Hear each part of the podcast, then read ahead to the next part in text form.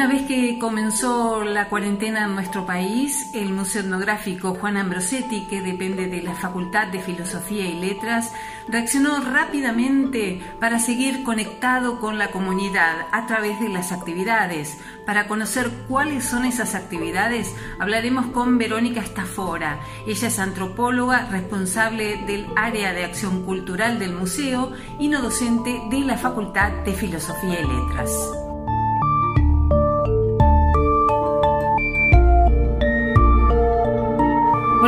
Bienvenida. Muchísimas gracias por tu tiempo, por este espacio con nosotros. Em, bueno, el Museo Etnográfico siempre tuvo un espíritu muy activo, siempre ofreció muchísimas actividades y luego vino la pandemia, vino la cuarentena y como decía recién, reaccionó rápidamente ofreciendo distintas actividades. Contanos cuáles son esas actividades que están desarrollando hoy. Bueno, en principio, gracias por la entrevista. Eh, para nosotros es importante poder contar lo que hacemos.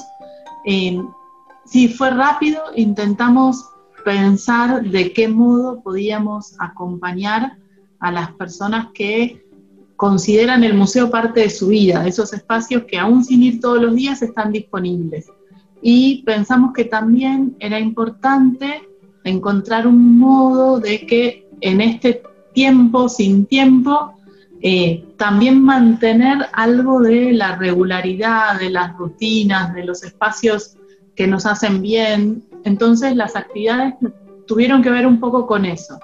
En principio, en un primer momento empezó a trabajar el área de acción cultural y el área de prensa del museo y luego se fueron sumando el área de archivo, el área de Asia y África y ahora el área de extensión educativa. Y hasta ahora lo que venimos desarrollando son, en algunos casos, eh, recomendaciones de, por ejemplo, películas, que es algo que habitualmente se hacía en el museo, o de música, pensando en dar continuidad a esas cosas que los visitantes aprovechaban en tiempos de museo abierto eh, en el espacio del museo, cómo trasladar algunas de esas actividades a nuestras casas. Entonces, por ejemplo, pensar en temáticas que tienen que ver con eh, cuestiones antropológicas, con cuestiones vinculadas a los feminismos, pensar en películas que tienen que ver con las realidades de diferentes pueblos originarios y pensar por qué películas, bueno, pensar que muchas veces para nosotros eh, en la ciudad de Buenos Aires, sobre todo los miércoles es un día de ir al cine porque es una entrada más popular, más accesible. Históricamente. Claro, entonces dijimos, bueno, los miércoles va a ser nuestro día de recomendación de películas. Eh, también algo que por ahí es relevante, aunque parezca pequeño, es que en estos tiempos donde estamos todos tan pendientes de los números, de los contagios, de cómo cuidarnos, de, situaciones de, mucha dificultad para enfrentar esta situación, dar espacio a la belleza, ¿no? Y la belleza desde la pregunta y desde el disfrute. Entonces, parte de las cosas que se proponen en redes sociales tienen que ver con recomendaciones musicales. ¿no? Pensar, bueno, si extrañamos la música como parte de nuestras vidas, pensar qué tipo de música puede generarnos eh, una sensación de eh, de un mundo más abierto, de exploración y que a la vez esté vinculada con el museo. Y también poesía, tenemos posteos que tienen que ver con todos los domingos a partir de preguntas, a partir de ciertos temas que nos parecen que, que nos llevan a, a, pensar, bueno, en esta situación en la que estamos, pero desde una mirada más de, de espacio abierto, de, una ventana que por ahí algunos nos tocan ventanas muy a pasillos, a contrafrente, bueno, abrir ventanas a través de la poesía. Entonces, los domingos elegimos poesías de poetas originarios o que están escritas en lenguas indígenas para poder compartirlas y proponer una conexión con esa situación de... Em, de belleza, de reflexión, de poder pensar en la metáfora como otro modo de acceder a este espacio. Domingo a qué hora? Vamos poniendo horario, así la gente empieza a disfrutarlos. Domingo a qué hora y por dónde? los domingos lo compartimos a través de diferentes redes sociales, el Facebook del museo, el museo también está en Twitter y en Instagram y también están reunidos todos los posteos anteriores en la página web del museo, que es www.museoetnográfico.filo.uba.ar y en general se postea alrededor, algunas cosas alrededor del mediodía, otras más entrada a la tarde, pensando en, bueno, cuando terminamos de trabajar a los que nos toca home office, poder pensar en otros planes. Y em, otra cosa que para nosotros fue importante fue pensar en las familias, cómo se atraviesa en familia la cuarentena desde nuestras casas y a partir de ahí surgieron diferentes propuestas. Una tiene que ver con los días sábados a las 4 de la tarde, todos los sábados. Anabel Castaño, que es una compañera nuestra del área de acción cultural, es la cara visible de un trabajo en equipo en el que hay otras personas y ella se presenta ante el público pero en vivo. Entonces, los otros, los otros tipos de comunicación que venimos estableciendo son más en diferido, pensando en, bueno, cada uno cuando puede, cuando necesita, cuando busca sostén en espacios virtuales, y esta en cambio lo que permite al estar en vivo y siempre la misma cara, es ir generando también un espacio al que la gente vuelve, ¿no? Entonces, hay personas que sabemos que todos los sábados se conectan, por ejemplo, desde las grutas, o que se conectan desde Santa Rosa La Pampa, o desde Tilcara, digo, no solo pensar en llegar a quienes habitualmente visitan el museo, sino que aparecen otras personas que por ahí no podían venir habitualmente, pero que están interesados en estos temas y se conectan para ir participando de algo así como lo que sería una visita guiada en el museo, pero esta vez de manera virtual. Maravilloso lo que hace Adabel, todo ese compromiso que pone cada sábado bajo hashtag Etnova en casa, le pone mucha alegría, mucho entusiasmo y me encantó. Eh, bueno, esto que decís vos, sábados Adabel, domingos poesía, miércoles cine. Bueno, eh, y otra cosa que me encantó mucho, que fue eh, el sábado que vi y es para recomendar, es el ciclo de cine África por África. Durante el mes de agosto, la sección de estudios interdisciplinarios de Asia y África, todos los viernes a las 6 de la tarde va a proponer una presentación de una película, va a introducir el tema, va a proponer como un contexto para que veamos esa película y nos ofrecen un link para que cada uno pueda verla en el momento que pueda. Entonces, ese tipo de ciclos que se, hace, se viene haciendo hace 10 años en el museo es una manera de eh, seguir pensando juntos las realidades que nos tocan y de que cada uno aporte desde su lugar. En este caso, las presentaciones las hacen distintos investigadores e investigadoras de la sección que van como rotando y mostrando también parte de lo que saben para que podamos compartirlo. Verónica, ¿cómo y cuál es el criterio para la selección, por ejemplo, de la música? En este caso tiene que ver con un enfoque más afectivo, a ver, ¿qué quiere decir esto? Algo de lo que nosotros intentamos es pensar eh, qué tipo de emociones se juegan al estar en una situación como esta. Entonces, eh, intentamos que sea música esperanzadora en un sentido y música que nos permita eh, atravesar la situación desde un lugar mucho más agradable y más, eh, a ver, que no genere una situación de mayor angustia, porque la verdad es que puede ser que sea una persona que está acompañada, no esté acompañada, extraña, está cansada de estar con tanta gente y pensar que podamos ser un mm. poco un espacio de sostén o de remanso en esta situación. Por eso hay algunas cosas que no tienen horario y que las pensamos, combinamos algo de esto, de pensar en ayudar a estructurar el tiempo pero al mismo tiempo que todas estas cosas sigan quedando disponibles para cuando uno puede, ¿no? También la pandemia implica en algunos casos una imposición de eh, de productividad, de tener que ver todas las películas que no vi hasta ahora, me estoy perdiendo cinco conferencias al mismo tiempo. Es mucha exigencia en un momento en el que tal vez no todos estamos tan fuertes. Entonces la elección de la música, la elección de los poemas, la elección de las películas, digo, no intentamos hacer un, un mundo edulcorado, para nada, porque de hecho compartimos noticias que tienen que ver con situaciones de desigualdad en tiempos de pandemia, pero sí intentamos contemplar mucho la escala humana de nuestro trabajo. Entonces, que las cosas que estamos proponiendo no impliquen una situación de estar apresurado porque si no lo hago ahora, no lo puedo hacer en otro momento, o que necesariamente vayan a ser eh, sobre los temas que ya nos están atravesando. Entonces, poder pensar en otros huecos, ¿no? Por ejemplo, a veces incluso solo a través de la, elección de las imágenes que aparecen en las redes. Poder pensar en espacios abiertos que aparecen en paisajes, por ejemplo, eh, que nos permiten una cierta sensación de futuro, de pensar, bueno, hoy no puedo estar ni en una plaza, ni en una playa, ni en una sierra. Puedo estar donde me tocó cuidarme en este tiempo. Pero mentalmente, digo, esa potencia de futuro y, de, libertad la tenemos y sabemos que esto va a pasar. Entonces, eh, algo de mantener esa sensación es relevante.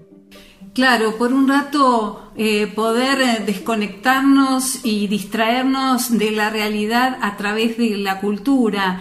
Me parece muy importante mm, destacar cómo el Museo Etnográfico se puso al hombro la pandemia y salió rápidamente a, ofrecer distintas actividades eh, para poder sostener un momento tan especial que está viviendo el mundo y por supuesto sobre todo nuestro país. Sí, y me quedo pensando en esto que vos decías de, eh, es un salir de la situación sin evadirnos, ¿no? No es que nos, por ejemplo, para pensar en situaciones vinculadas a los recursos naturales, no es que estamos pensando en salidas fáciles necesariamente, sino que son, es salir para repensar la situación, no es salir para no tener idea de lo que está pasando. Totalmente. Cuando vi el sábado esa película de, del ciclo África por África, donde habla de, trata el tema del empoderamiento de la mujer, de la desigualdad de derechos de hombres y mujeres, eh, nos hace ver una realidad que por supuesto eh, nos hace salir de esta propia realidad que estamos viviendo y bueno, nos abrimos una ventanita a lo que está viviendo el mundo también por otro lado, pero de una forma distinta. Una cosa que para nosotros sigue siendo de algún modo un, pendiente es pensar en las personas que no tienen conectividad tan fluida como para poder eh, acceder a algunos contenidos online, ¿no? Que implican tener, bueno, una conexión durante un rato largo, tener datos durante un rato largo. Entonces, durante vacaciones de invierno, lo que armamos fue un material que se llama Códigos en el Museo, que se puede descargar desde la página, pero que también lo pusimos a circular a través de WhatsApp. Entonces, ese material, que es un material que trabaja a partir de las colecciones del museo para que los chicos y las chicas puedan hacer algunas actividades de juegos en su casa, repensando códigos y formas de escritura, eh, lo empezamos a difundir a través de WhatsApp, no solo a través de contactos personales, sino de contactos más institucionales, ¿no? Pensar con qué espacios o instituciones ya teníamos algún contacto previo para que eso fuera circulando, circuló mucho entre docentes y eso nos permite llegar, nosotros decíamos que es como una botella al mar, cuando uno trabaja en redes sociales, tenés las estadísticas que te dicen cuánta gente vio tu comentario, cuánto no, a quién, cuántos les gustaron, a cuántos no, te contestan. Acá ese material está disponible en redes, pero es un PDF que va pasando y nosotros no sabemos a quién llega. Pero Ustedes lo regalan. lo compartimos. Hay algo de la apuesta a lo colectivo también, ¿no? De, cuando uno está pensando en que trabajamos en una universidad pública, eh, el énfasis es ese, es construir desde lo colectivo, ¿no? Y de, pensar en, que el alcance sea el mayor posible. y con esta esperanza, ¿no? De, llegar a, alguien y que tal vez podamos acompañar y sostener en algún momento que, realmente puede ser complejo. Recién hablabas de estadísticas, de a cuánta gente llegó. Eh, hablanos de la respuesta del público. Mira, desde lo cuantitativo está claro que las redes del museo ampliaron no solo la cantidad de personas que participan, sino la cantidad de participaciones de esas personas. ¿Qué quiere decir? ¿Cuánto quienes ya le habían puesto me gusta, por ejemplo, a la página del museo, interactúan con la página en Facebook, con la cuenta en Instagram o en Twitter? Pero esa es una parte. Lo que a nosotras nos está pasando, que, para nosotras es lo más importante, digo, el equipo en el que yo trabajo, algo de lo que aparece es la gente que vuelve, ¿no? Y que ya la conocemos por su nombre. Eh, por ejemplo, hay una mujer que se llama Cecilia que nos mandó de regalo un cielo, que ella bordó a partir de un relato en uno de estos vivos de los sábados. Ese tipo de, cuestiones, o gente que, no sé, que te agradece porque le preguntes cómo estás, o que te cuenta qué va a hacer con el material que estamos proponiendo. Por ahí hay docentes que nos dicen, nosotros no estamos Estamos pensando en público general, pero de repente hay docentes que te dicen, ah, esto que ustedes compartieron a mí me sirve para pasárselo a mis, a mis estudiantes o a las familias de los chicos con los que yo trabajo. Entonces, no sé, los juegos originarios que están en los videos o los juegos que están en este material de código, códigos en el museo, empiezan a circular y nos van llegando esas respuestas, ¿no? Nos llega una foto de un nene que se hizo una máscara de jaguar o nos llega eh, una imagen de otro que estaba haciendo los sellos con ideogramas chinos. Entonces, ese tipo de, devoluciones hacen que, esta cosa estadística se transforme eh, en vidas, no como en experiencias, en relatos. Sí, claro, nos inspiran de alguna manera. Sí, y a nosotros, digo, es un ida y vuelta, ¿no? Esto de pensar, a veces hay devoluciones de visitantes, de gente de la comunidad que que a nosotras nos dejan pensando. Por ejemplo, en uno de los posteos se armó todo un debate sobre el lenguaje inclusivo. Y es muy interesante, porque así como en los comentarios había gente que estaba a favor y en contra, también implican que el museo se posicione frente a un tema que es socialmente relevante, ¿no? Hay un montón de situaciones en las que ese intercambio implica como vínculos más cercanos Pasaron las vacaciones de invierno, y, pero ustedes también armaron actividades para los más chicos. Contanos un poquito también de la reacción de, los más chicos, porque ustedes también de alguna manera los inician en lo que tiene que ver con los pueblos originarios y también de vidas que quizás no conocerían nunca si no entraran a las actividades del museo.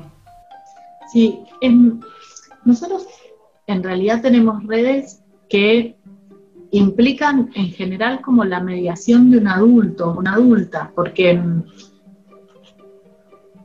a ver, en general los, niños más pequeños no tienen redes propias, o si las tienen, a veces usan plataformas como TikTok, que es una en la que el museo no está. Entonces siempre hay alguien que funciona como facilitador o facilitadora de esa curiosidad, ¿no? Algún tío, algún abuelo, algún padre que le dice, mira esto, hagamos esto juntos. Y para nosotros eso es algo valioso, esta posibilidad de lo intergeneracional, esa situación en la que el museo lo que puede propiciar es una situación de encuentro.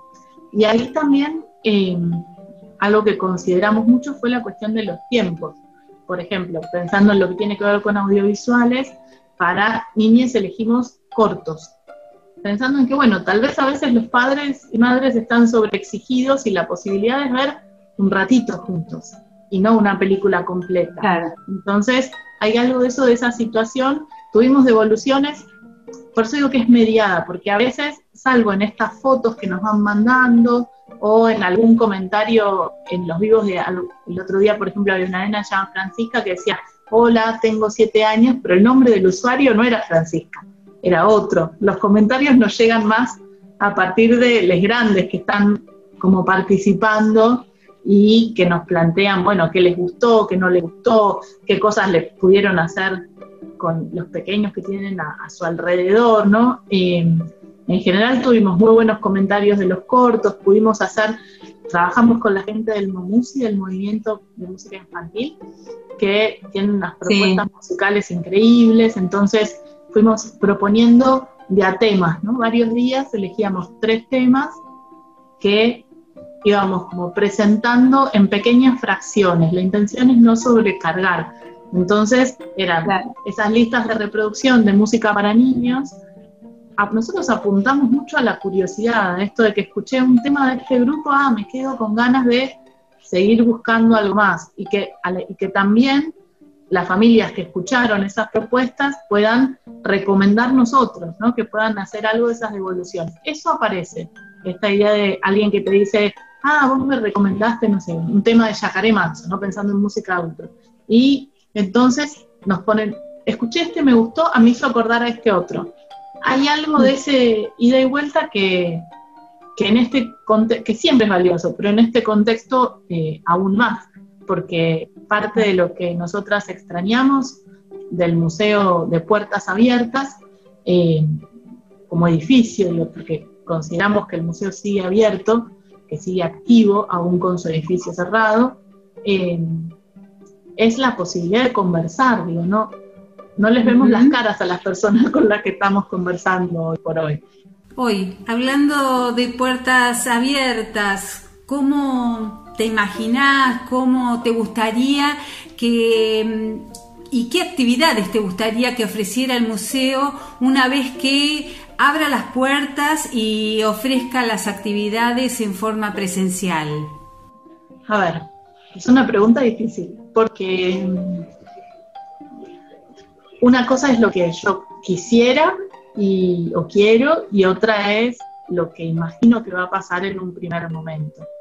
Eh, imagino que los primeros momentos, por, por, todos los protocolos que están circulando, van a ser de mucho cuidado y ahí lo que vamos a tener que trabajar es para que sea un cuidado sin miedo, ¿no? que, el museo sea un espacio a recuperar, que sea un espacio en el que, eh, a pesar de tener que seguir, no sé, por ejemplo, se plantea en algunos museos esta idea de un recorrido lineal para que uno pueda ir regulando el movimiento del público, para cuestiones de evitar contagios, de las distancias, todo esto, ¿cómo hacer para que esas distancias y esos recorridos tan pautados no impliquen eh, un recorrido desde la exploración en términos de, aprendizaje, de disfrute, de, chusmear. Los museos tienen de lindo eso, que vos de repente te quedás mirando y si fuiste con alguien, te pones a conversar sobre lo que estás viendo.